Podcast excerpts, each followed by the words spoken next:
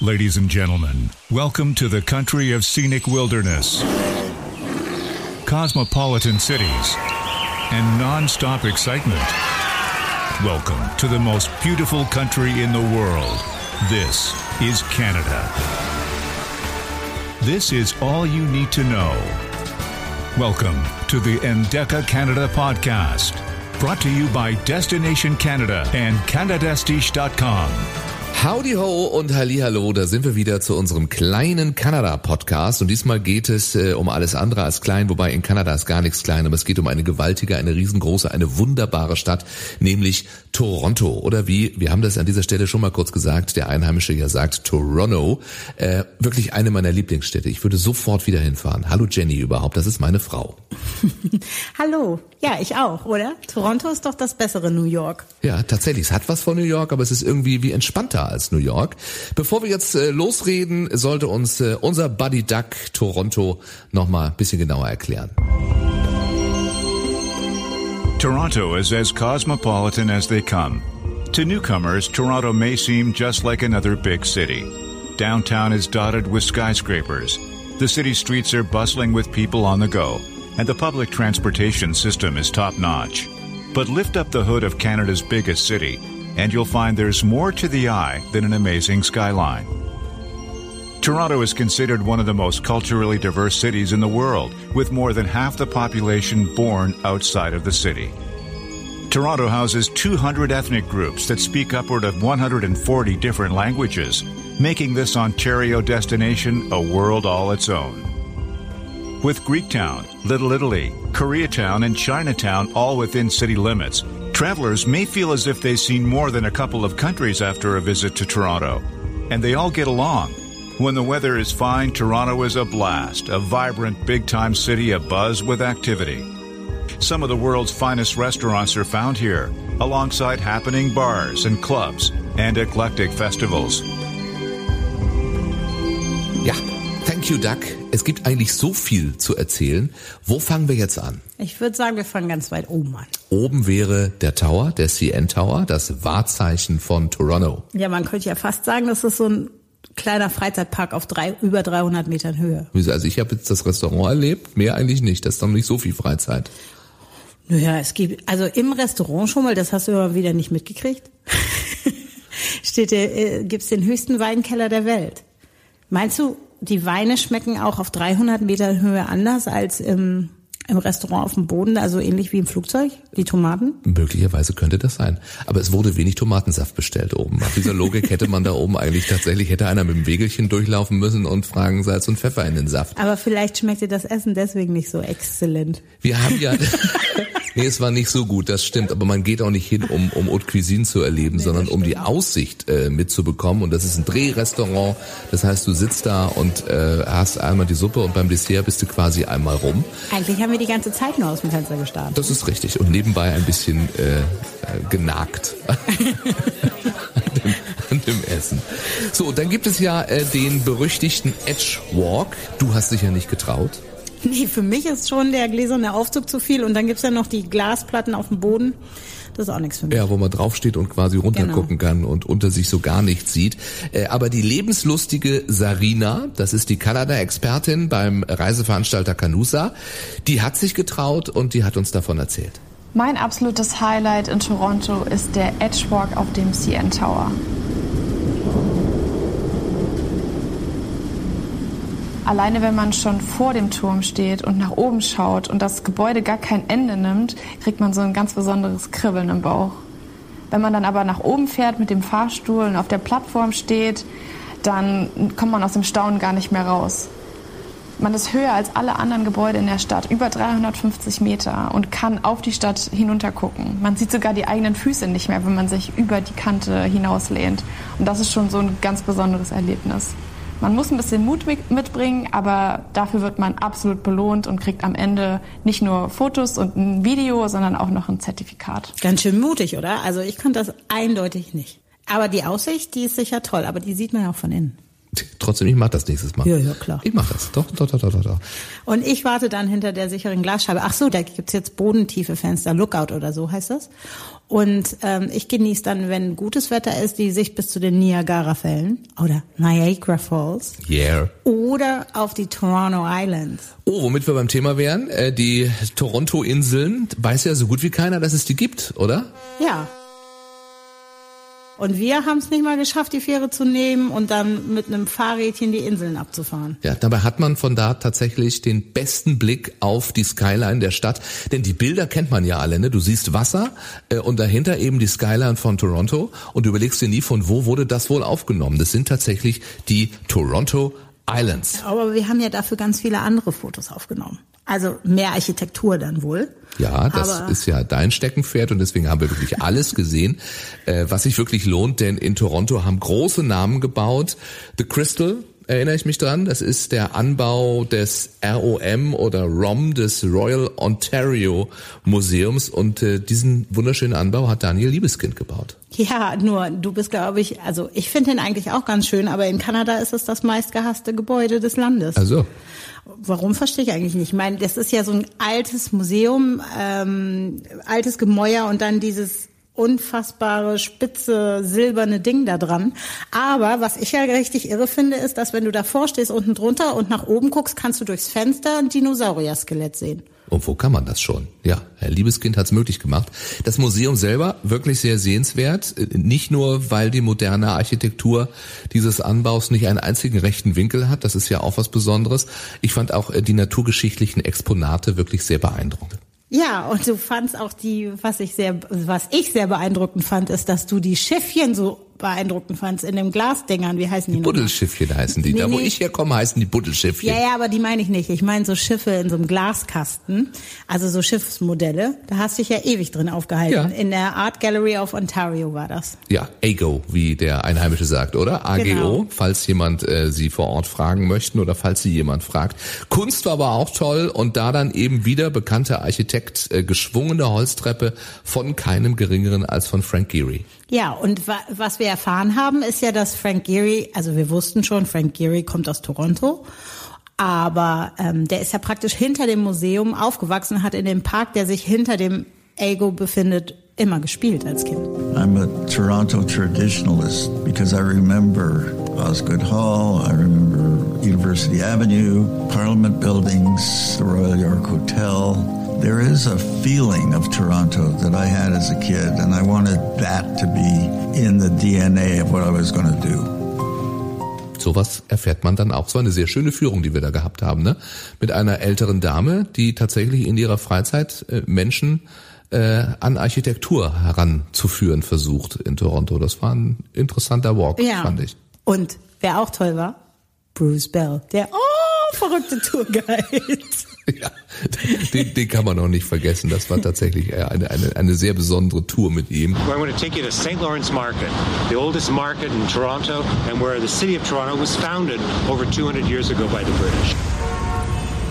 Ja, ich glaube, dass er auch ein sehr, sehr beliebter Tourguide ist, weil der ja unfassbar humorvoll ist, super viel weiß. Ähm, ich werde nicht so viele Jahreszahlen sagen. Und dann hat man an jeder Ecke eine. Ähm, und dass er ja so engagiert ist. Bronzeplaketten, kannst du dich da noch dran erinnern? Nee, jetzt ehrlich gesagt nicht. Ich habe immer auf ihn geachtet. Die hat er doch an den ähm, entscheidenden Gebäuden, hat er so Bronzeplaketten angebracht, die kurz die Historie des Gebäudes wiedergeben. Und unten steht sein Name auf der Bronzeplakette. Plaketten weiß ich, aber die waren von ihm tatsächlich. Ja, da Ach steht so. dann Bruce Bell und jeder kennt- der Tourist, der vorbeigeht, kann sich denken, ach, das ist ein super Tourguide, den rufe ich doch nochmal an. Klasse PR. Nicht schlecht. Ja, und er wollte uns auch gerne zeigen, dass Toronto nicht so ist, wie unser eins vielleicht denkt. Man denkt ja, oh, so eine ganz, ganz junge Stadt. Ja, Nordamerika eben, ne? Eben, klar, aber von wegen. I think a lot of uh, our European, you know, friends think that, you know, Canada especially and Toronto is a very new country, you know, only established, you know, by, uh, you know, here in Toronto, the British in 1793. But of course, we have a huge, uh, long history, thousands of years, uh, long before the Europeans arrived, of our First Nations history. So I always, always start any of my tours with the, the history of Toronto long before the uh, Europeans arrived. And Toronto itself, uh, we believe that for maybe 8,000 years, people have been living here. But we date our city from the coming of the British in 1793 because that's when a city, a town was first being born. Ich fand das ganz schön, wie er die Geschichte der First Nations dort in seine Touren einbindet, weil eigentlich, wenn man so eine Stadt besucht, verbindet man das ja jetzt nicht unbedingt mit First Nations. Eigentlich verbindet man ja jede Geschichte irgendeines Landes mit der Stadt. Hier gibt's wirklich unendliche Viertel, also so, so unglaublich viele. Jede Nation hat da so gefühlt ihre eigene Ecke. Ja, und dazu weiß Bruce auch einiges zu erzählen. There is a, there's always a connection between uh, Toronto and any any country in the world. People from all over the world live in Toronto. I think at last count there were 164 languages that were being spoken at our city hall. And if our city hall can't find you a translator, they always say give us 24 hours. So Toronto is an extremely multicultural city, and I like to uh, show that to people uh, through, uh, you know, just wandering the streets of this beautiful city. Da hat er recht. Äh, ich persönlich mochte ja Greektown sehr Ja. gerne. Ich weiß. Ja, komm, komm ich mache ein bisschen Sirtaki. Ich spiele ein bisschen Sirtaki dazu. Jede Ecke sieht so aus wie in deinem Film My Big Ja. Fat Greek Wedding. Ein wunderbar witziger, ein herrlicher Film. ja, der ist tatsächlich unerwartet gut gewesen. Mhm. So wie die Moussaka, die wir da gegessen haben in dem Lokal, das doch nicht so aussah, als wäre das Essen lecker, aber es war ja sehr lecker. Und womit wir wieder bei Bruce Bell sind, also beim Thema Essen, denn da ist er kein Kind von Traurigkeit. Ich finde, kannst du so nicht sagen. Doch, also es wirklich, wir waren ja in der Markthalle Torontos, hier dem St. Lawrence Market, und äh, da hat er sowas von über die Geschichte geschwärmt. Er hört selbst. My favorite spot in Toronto is St. Lawrence Market. That is the very heart and, and, and you know, the, the very cultural and, uh, you know, for food. It's where long before the British came, long before the French came, it was uh, a First Nations uh, fishing um, locale every April and May. A lot of the Algonquins and Hurons that were living, you know, a little further north would come down here every April and May to where the fishing was really good. And then they would go back into the forest. But we believe maybe for about 2,000 years, people have been coming down to what is now our great St. Lawrence market. It's a massive indoor market. And it has foods, uh, again, from all over the world, not just uh, local foods, too. Das erwartet man ja gar nicht, dass da ähm, die Ureinwohner auch schon Handel getrieben haben, finde ich. Und ähm, danach, ach, kulinarisch auch spannend, fand ich ja den ähm, Distillery District. Fand ich auch sehr, sehr spannend. Äh, Das ist äh, mal eine Whisky-Distillerie gewesen, die größte der Welt. 40.000 Quadratmeter Land waren da bebaut und da wurde überall Alkohol gebrannt. Heute ist das aber ein kreatives Zentrum, es gibt Galerien und Brauereien eben Und, auch. und, und, und, und der besten Schokolade der Welt. Ich sag nur Soma-Schokolade. ja, da Oh. mussten wir uns sehr lange aufhalten tatsächlich in dem Laden, ja, ja. Und kannst du dich noch, also wir da, äh, Sake Distillery? Ja. Ich habe ja keinen Unterschied geschmeckt, muss ich sagen. Zwischen den einzelnen, ja, aber das ist, habe ich auch noch nie erlebt, dass es heißt, du kannst jetzt Sake durchprobieren. Das hätte ich jetzt in Japan erwartet, aber nicht in Toronto. Ja, man hätte erstmal so einen Kurs kriegen müssen, wie muss Sake überhaupt schmecken. Wie schmecke ich Unterschiede raus, genau. Aber ein bisschen äh, fröhlicher hat er gemacht. Äh, wir haben aber Unterschiede geschmeckt bei den Austern. Ja, also von wegen äh, Dekadenz-Trip auch ein bisschen. Restaurants gibt's da nämlich auch viele in diesem Distillery-Distrikt. Und Sarina hat jetzt für euch auch noch einen Restaurant-Tipp mitgebracht. Wer Tacos, Tortillas und Ceviche mag, der sollte unbedingt in die El Catrin Distilleria im Distillery District in Toronto gehen. Das ist eines meiner absoluten Lieblingsrestaurants, die auch eine Terrasse ähm, hat zum draußen sitzen. Gerade im Sommer ist das wirklich total nett.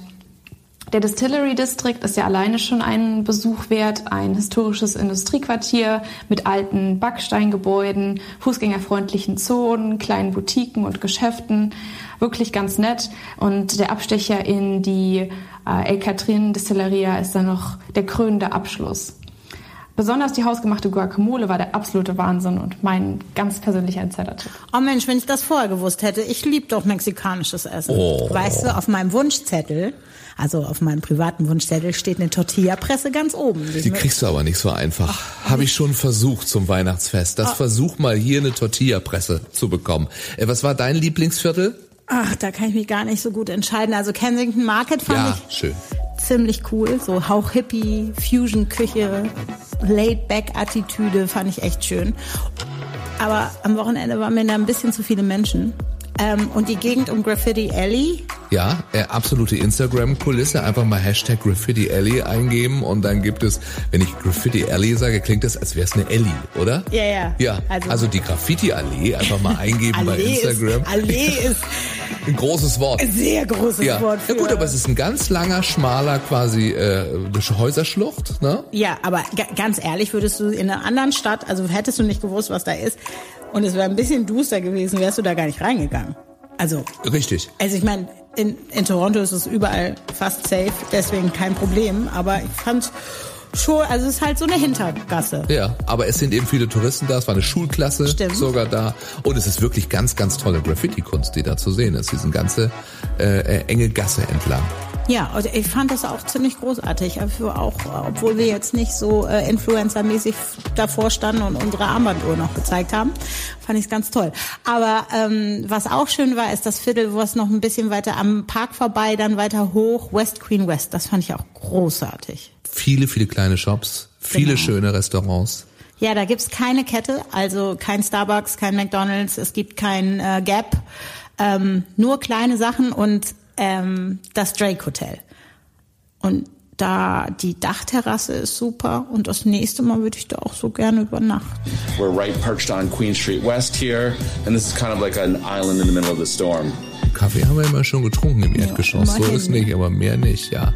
Also das Drake Hotel, muss man sagen, gehört nicht dem Rapper, der ja nun auch für Kanada bekannt ist wie nichts Gutes momentan. Stimmt, aber äh, der kommt ja aus Toronto und er liebt seine Stadt. Und ich finde, deswegen hat er jetzt auch das letzte Wort verdient. Oder? Dann sagen wir kurz Tschüss. Okay. Vielen Dank fürs Zuhören. Bis zum nächsten Mal. Und hier ist er. Tschüss und goodbye. I want to make this, this city proud, you know. Uh, that, that's, that's a main reason for me. Toronto is the reason I do this.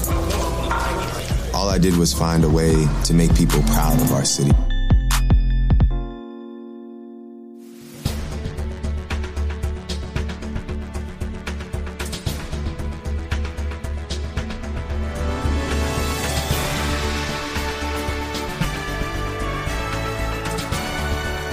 Thanks for listening to the Endeca Canada podcast, brought to you by Destination Canada and CanadaStiche.com. See you soon in Canada.